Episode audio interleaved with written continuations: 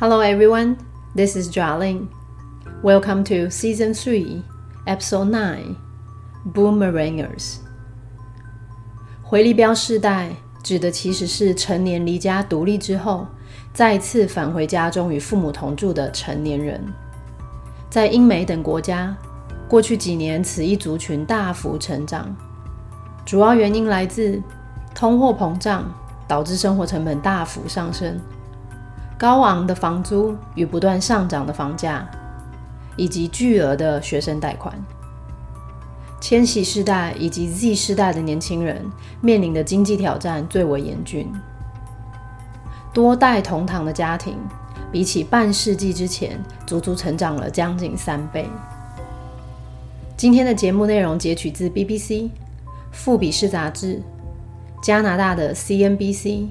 以及其他商业杂志的多篇报道，带大家来深入了解回力标世代这个现象背后的原因，以及线下年轻族群所面临的经济挑战。Let's get started。单字解说：Number one，我们今天的重点单字名词回力标，boomerang，boomerang。那当然，回力标的重点就是你丢出去之后，它会再回来嘛。所以这个字哦，直接转成动词，这时候变成自作自受，或者是自食其果。动词片语，boomerang on someone。我们来看个例句，他说啊，嗯，接管这个企业的计划，our plan to take over the business，可能会让我们自食其果。Could boomerang on us？如果我们不小心的话，If we're not careful。这边呢，一定要再帮大家补一个字哦，事与愿违，或者是产生跟预期的情况相反的结果。动词 backfire，backfire，其实跟我们今天介绍的 boomerang 有一点类似哦。好，不过我们再回到 boomerang 这个字。它加上 er 之后呢，变成名词的人。如果指的是员工的话呢，是离职之后再回来的回国的员工，或者是就我们今天要讲的回力标的时代，离巢之后再回家跟父母同住的成年子女。Boomeranger，Boomeranger。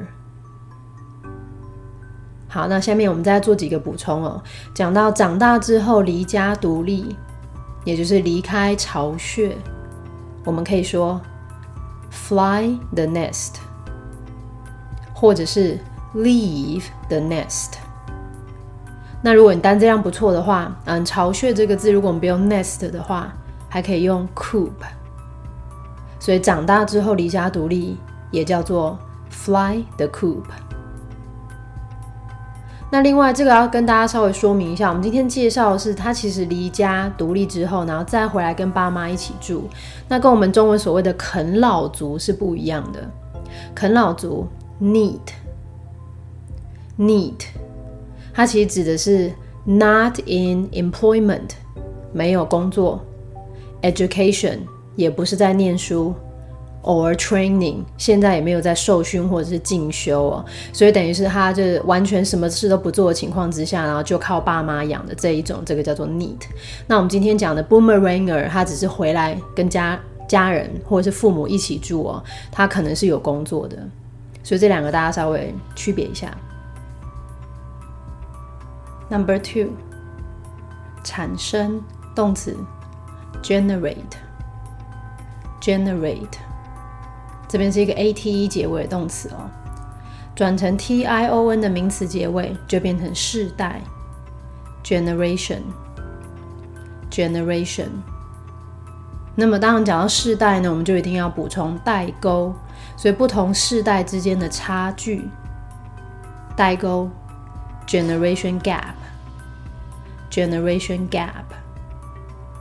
那我们今天其实要讨论的是，呃，年轻人回家跟父母同住，所以就变成多代同堂，包含很多个世代的形容词，multi generational，multi generational。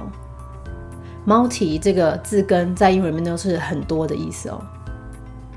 好，那因为今天的确讲到很多不同的世代。首先呢，我们这边要提到，就是在一九九五年到二零一零年之间出生的人，这个叫做 Z 世代，Generation Z，Generation Z。那的确有时候的，嗯，Generation 这个字可能觉得太长了，所以口语的时候我们会直接叫做 Gen Z，Gen Z。那么呢，如果是 Z 世代的人，我们甚至还可以在 Z 的后面呢加上一个 er，变成人。所以 Z 世代的人，Gensers，Gensers。那下面附上一个图表，让大家看一下。嗯，大概从一九二五年之后呢，我们有很多不同的世代。我们今天会介绍的，除了 Gen Z Z 世代之外呢，还会大概往前推。呃，一九八零年。到一九九五年之间出生的，这个叫千禧世代 （Millennials），Millennials。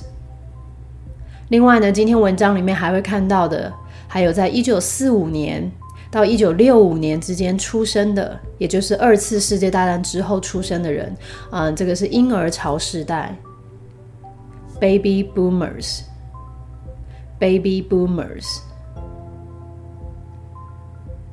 Number three，原本指的是数量或是尺寸跟力量非常的大，那后来讲到钱的话呢，就变成是金额很可观的形容词，hefty，hefty，就等于大家比较熟悉的金额可观的 considerable，considerable，或者是 steep，steep。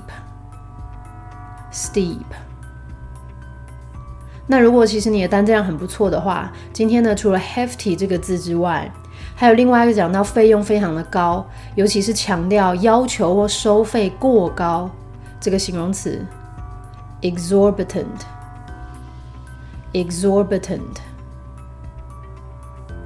好，那既然讲到金额非常的高，其实我们今天会提到跟通货膨胀有非常大的关系，所以呢，我们稍微来做一下复习，通货膨胀 inflation。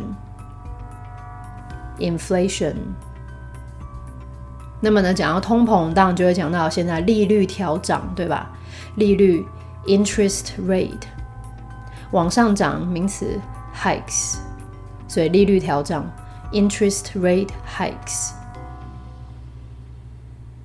Number four，超过或者是超出，动词 exceed，exceed。E x 都有往外的意思哦，所以它已经到外面来了，所以东西已经太多了。嗯，转成 s i v 的形容词结尾，这时候就变成过度的，excessive，excessive。几个片语，嗯，花钱很挥霍，excessive spending；过量饮酒，excessive drinking；过量饮食。excessive eating. 朗读与听力 Boomerangers Boomerangers, young adults who are moving back home to live with their parents, are increasingly common. The return is due to inflation, which drives up living costs. The situation for millennials and Gen Zers who are just starting out is particularly challenging. Exorbitant rental and housing prices are key factors. Average rental prices in places like New York City is around $5,000 per month. Increase in wages over the past years has not kept pace with the rising costs. Some analyses show that in the US, Gen Z have about 86% less buying power than baby boomers did at the same age.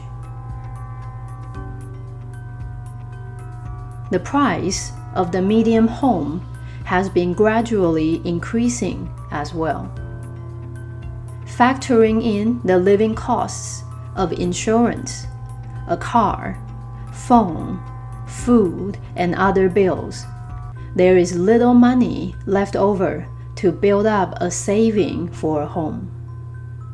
To reach major life milestones like home ownership seems out of reach for the majority of millennials and Gen Zers.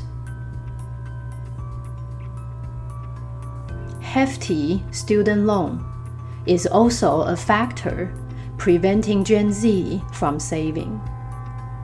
In the US, for instance, the average Gen Zers owe roughly $20,900 in student loan, which is a 14% increase on what millennials owe.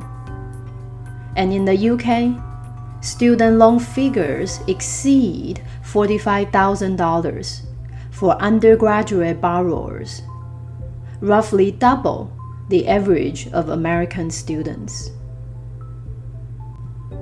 Data from Deloitte's 2022 Global Gen Z and Millennial Survey shows that a third of Gen Z respondents worry about the cost of living above all other concerns. And 45% live paycheck to paycheck. Based on Lending Tree survey, it found that around 32% of millennials and Gen Zers returned home during the pandemic. And more than two years later, 67% of millennials and Gen Zers are still living with their parents. With inflation as high as it is, and with interest rate hikes, it can be difficult for anyone to make ends meet in today's economy, said Jacob Channel, Lending Tree's senior economist. Consequently, multi generational living has grown the fastest among adults aged 25 to 34. In 2020, the number of boomerangers living with their parents temporarily spiked to a historic high as a result of the pandemic. Now, there are still 25% of young adults living in a multi generational household, up from just 9% five decades ago. As their adult children have no saving to fall back on, almost one in five parents are planning for at least one of their adult children to boomerang back home, according to research in the UK. 分句解析。文章一开头呢， 先来告诉大家什么叫做回力标世代。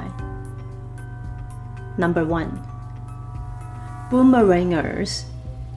下面来个同位语，什么是回力标世代呢？Young adults，年轻人。但什么样的年轻人呢？下面官带补充说明，要搬回家跟爸妈一起住的。Who are moving back home to live with their parents？现在呢，越来越普遍，are increasingly common。好，那到底这个回力标时代，嗯，越来越普遍，那它背后到底啊原因有哪些呢？Number two，他首先先讲到，其实搬回家是因为通货膨胀。The return is due to inflation. 什么样的通货膨胀呢？下面官带补充说明，这个通货膨胀啊，使这个生活的开销上升，which drives up living costs. Number three，嗯，这个情况哦，对于千禧世代还有 Z 世代的人，the situation for millennials and Gen Zers 但他还没有把句子讲完，他还没讲到说这个情况什么样的情况。他先来一个关代补充说明，是什么样的千禧世代跟 Z 世代的人呢？是人生刚开始起步的这些千禧世代跟 Gen Z，人生开始起步，Who are just starting out。好，那这刚开始起步的千禧世代跟 Z 世代的人，他们的这状况怎么样呢？特别的有挑战性，特别的困难，is particularly challenging. Number four，除了刚刚讲到通货膨胀之外呢，这边讲到第二个原因，这个过高的租金跟房价也是关键的因素。exorbitant rental and housing prices are key factors. Number five，所以他下面就举一个例子哦，过高的房价或租金，那是什么样叫做过高呢？他说啊，像是在纽约市，平均的租金一个月就要五千块美金。Average rental prices in places like New York City is around $5,000 per month. Number six. 那么，既然房价有变高，那么工资呢？薪水呢？他说啊，其实过去几年哦，其实薪水是有涨的。Increase in wages over the past years. 但是这个涨幅怎么样呢？他说啊，并不是一样的速度，跟什么一样的速度？跟生活成本、生活支出开销一样的速度。Has not kept pace with the rising costs. Number seven，有一些分析呢指出啊，Some analysis show 他说啊，在美国呢，嗯，Z 世代的人哦，他们的消费力啊少了百分之八十六。That in the U.S., Gen Z have about eighty-six percent less buying power。那这个消费力是跟谁比较起来呢？是跟当年跟他们同年纪的婴儿潮时代相比。Then baby boomers did. At the same age. Number eight，好，讲到呢，呃，消费力变低，薪资呢并没有跟上房价上涨的这个呃速度。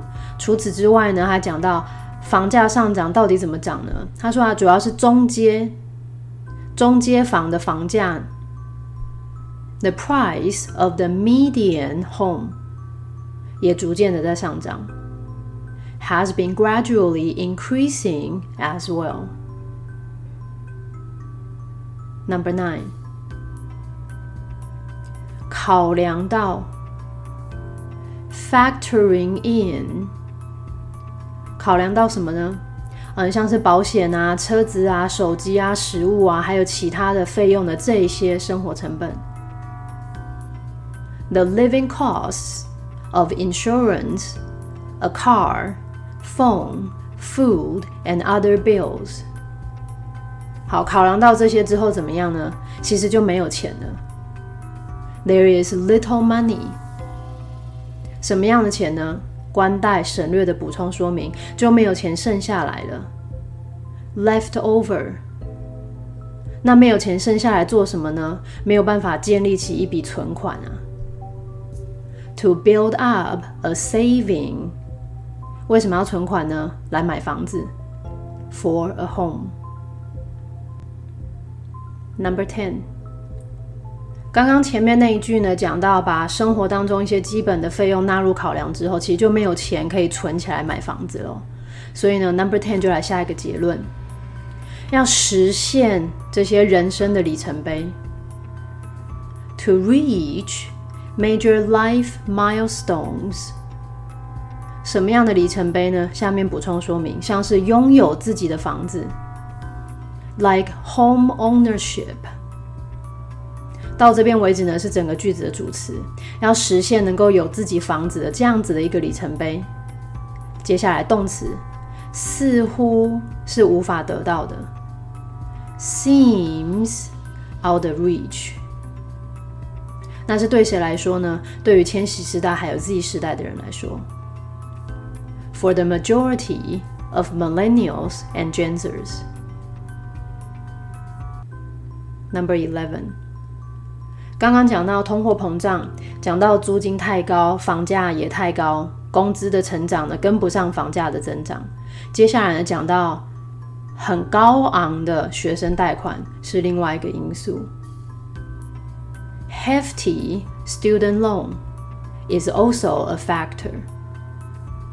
什么样的因素呢？下面官代省略补充说明，这个因素啊是阻碍了 Z 世代来存款的一个因素，preventing Gen Z from saving。Number twelve。所以接下来这一句又给大家更详细的资料，讲到他们就学贷款很巨额，那到底是多高呢？他说啊，比如说在美国，嗯，平均呢 Z 世代，嗯，学生贷款呢大概就欠两万多美元。In the U.S., for instance, the average Genzers owe roughly twenty thousand nine hundred in student loan。那这两万块它背后代表意义是什么呢？下面官代补充说明，这个两万多块啊，其实呢已经是嗯高出了百分之十四，which is a fourteen percent increase。那是比什么来的高呢？比起当年千禧世代的就学贷款。On what millennials owe. Number thirteen，他继续讲到，在英国这个学生贷款的这个数字啊，其实超过呃美金四万五千块。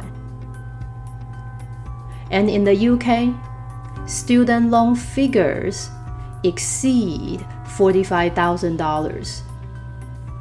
那这四万五千块美金是主要是由谁来借的呢？是在念大学的人所借的。For undergraduate borrowers，好，那这四万五千块就下一个结论哦，所以几乎是美国学生呃学贷平均的两倍，roughly double the average of American students. Number fourteen，他说呢，Deloitte 这个机构啊，他们在二零二二年的时候呢，有针对 Z 世代还有千禧世代呢做了一个调查。然后又得出了一个数据：Data from Deloitte's 2022 Global Gen Z and Millennial Survey shows that。好，那数据到底显示什么呢？他说有三分之一的 Gen Z 的受访者很担心生活的支出。A third of Gen Z respondents worry About the cost of living， 而且他们这个担心是担心到什么样的程度呢？多过其他任何的担忧，above all other concerns。而且他们除了很担心这个生活成本之外，下半句他还补充说明，其中呢受访的 Gen Z 的这些人啊，有百分之四十五，他们呢在下一个月薪水进账之前。就已经先把这个月的薪水都花完了，所以几乎是嗯入不敷出哦，完全没有存钱的可能。And forty five percent live paycheck to paycheck. Fun fact，今天呢，既然有讲到不同的世代，这边我们就来看一下世代差异，generation differences。下面这张图表其实非常有趣哦，它把每个世代都条列出来，然后呢，左手边列出了在不同方面或是层次呢，他们不同的想法。比如说第一个，抱负或者是理想，aspiration。嗯，比如说在战前这个沉默的世代，他们的抱负跟理想是什么呢？只要有房子就好了，home ownership。但是在战后的婴儿潮时代呢，他们希望能够追求的是工作上的稳定性，job security。那你再往下，一九六一年到一九八零年出生的这个 X 世代，哎，他们要求又不太一样哦，不止工作要稳定，他们希望呢工作跟生活能够取得一个平衡，work-life balance。那再跳到我们今天强调的 Z 世代，因为讲到房价太高嘛，然后薪资呢，嗯，成长并没有跟得上房价的成长，所以呢，他们的抱负跟理想啊。也不是要拥有房子，因为买不起了。又回到安全性跟稳定性，security and stability。另外呢，图表里面有指出哦，嗯，这些不同世代呢，对于嗯科技的态度，嗯，Z 世代啊，已经变成是重度依赖科技的人了 （techno-holics） technoholics。holics 在英文里面都有狂的意思哦，等于是没有这个东西就不行的状态了。那 Z 世代呢，他们的重点产品 signature product 有像是纳米啊 nano，还有像是 3D 列印 3D printing，还有像是嗯自动驾驶的车 driverless cars，这些都是 Z 世代的世代的特征哦。不过呢，我们再回来看一下今天讲的这个回力标的这个现象，boomerang phenomenon。其实啊，在欧洲，多重世代、很多个世代同住在一个屋檐下是非常普遍的。Multi generation live under the same roof。普遍到什么样的程度呢？在北欧，成年子女呢跟父母同住的比例，在荷兰。就有百分之十六，在爱尔兰甚至有百分之五十二，在南欧跟东欧，跟父母或者是亲戚同住 （co-living with parents and other relatives） 这个比例啊高达百分之五十，甚至在很多巴尔干半岛的国家，像是希腊啊，还有罗马尼亚，大概有百分之七十的成年人。是跟家人同住的，live at home。不过这是在欧洲啊，在美国的话，嗯，其实因为美国是一个比较强调嗯独立、自主、独立的地方哦，所以其实过去呢跟父母同住的比例比较低，但是现在呢这个同住的比例变高了。BBC 呢就采访了一位住在美国宾州、从事健康咨询的二十五岁的女子，她呢有一个运动科学的学位，但是啊她的薪水。Paycheck 完全跟不上物价，cannot keep pace with the cost of living。BBC 的采访里面呢，给了大家非常详细的数据。他一小时的时薪呢是十七块美金，一周最多工作时数是三十五个小时。所以你如果换算下来的话呢，他一个月的月薪是两千三百八十元美金。但是呢，他每个月的租金就要八百五十块美金，所以扣掉之后，他其实只剩下一千五百三十元美金来过活。一千五百三十元美金，我们还是以三十的汇率来计算的话，大概等于四万五千块台币。那四万五千块台币在台湾可能觉得还好，但是在美国物价这么高的地方，其实是非常难以存活的哦。另外，刚刚呢，前面文章里面有提到，美国呢的房价。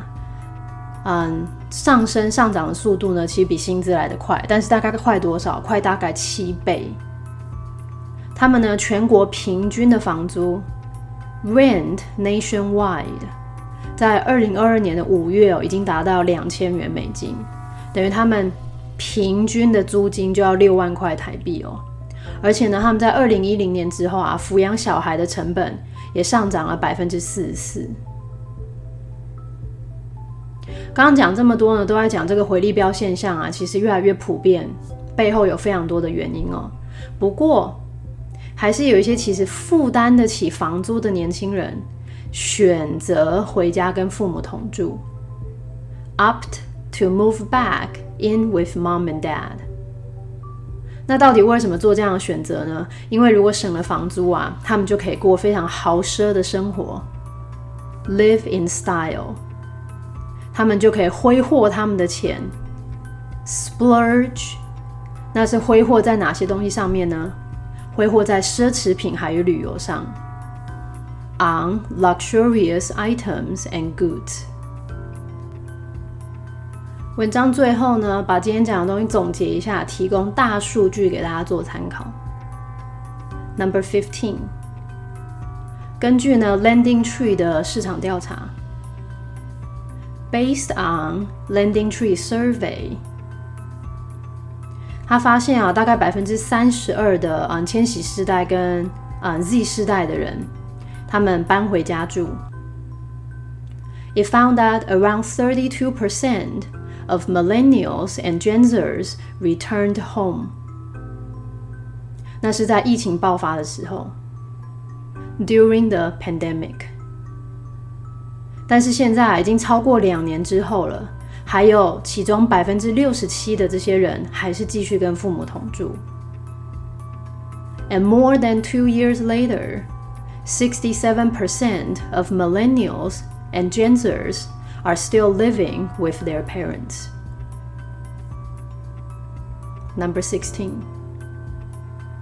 所以这个做调查这个机构啊， 他们呢有一个资深的经济学者，他就说了，他说啊，嗯，这个通货膨胀这么的高，with inflation as high as it is，而且呢又有利率调涨的问题。And with interest rate hikes，所以他说这一件事情啊，对每个人来说都是非常困难的。一个虚主词开头，It can be difficult for anyone。那这件事情到底是什么事情呢？下面真正的主词带出来，是要能够让收支平衡啊，要能够维持生计，to make ends meet。那他呢是 Jacob Channel。他是呃这个 Lending Tree 的资深的经济学者，Senior Economist。Number seventeen。因此，多代同堂的生活啊，嗯，成长非常的快。Consequently, multi-generational living has grown the fastest. 那成长最快是在什么之中呢？是在二十五岁到三十四岁之间的成人之中。Among adults aged twenty-five to thirty-four. Number eighteen. 他说啊，在二零二呃，在二零二零年的时候，这个回力标族群的人数啊，in twenty twenty. The number of boomerangers 回家跟爸妈住的这些回力标的族群，嗯，在短时间之内呢飙升。Living with their parents temporarily spiked， 而且飙升到什么程度呢？到历史新高，to a historic high。那主要是因为疫情的关系。as a result of the pandemic. Number nineteen. 不过呢，到目前啊，还是有百分之二十五的年轻人呢，是生活在多代同堂的家庭之中。Now, there are still 25% of young adults living in a multi-generational household. 那这百分之二十五就嗯住在多代同堂的家庭里面，这百分之二十五背后的意义是什么呢？其实它是有所增长的，比起五十年前，五十年前有这个比例只有九趴，up from just nine percent five decades ago. Number twenty，所以他最后来下一个结论哦，因为。嗯，他们的成年子女啊没有积蓄，as their adult children have no saving，没有积蓄来干嘛呢？没有积蓄啊，作为他们的退路或后路，to fall back on。所以他说，大概有五分之一的爸妈都计划呢，已经准备好，他们至少会有一个子女哦，会回来家里面住。almost one in five parents are planning for at least one of their adult children to boomerang back home. 那这是根据英国的一项研究调查。 according to a research in the UK. This is our final episode. I hope you guys enjoy it. Have a good week. See ya.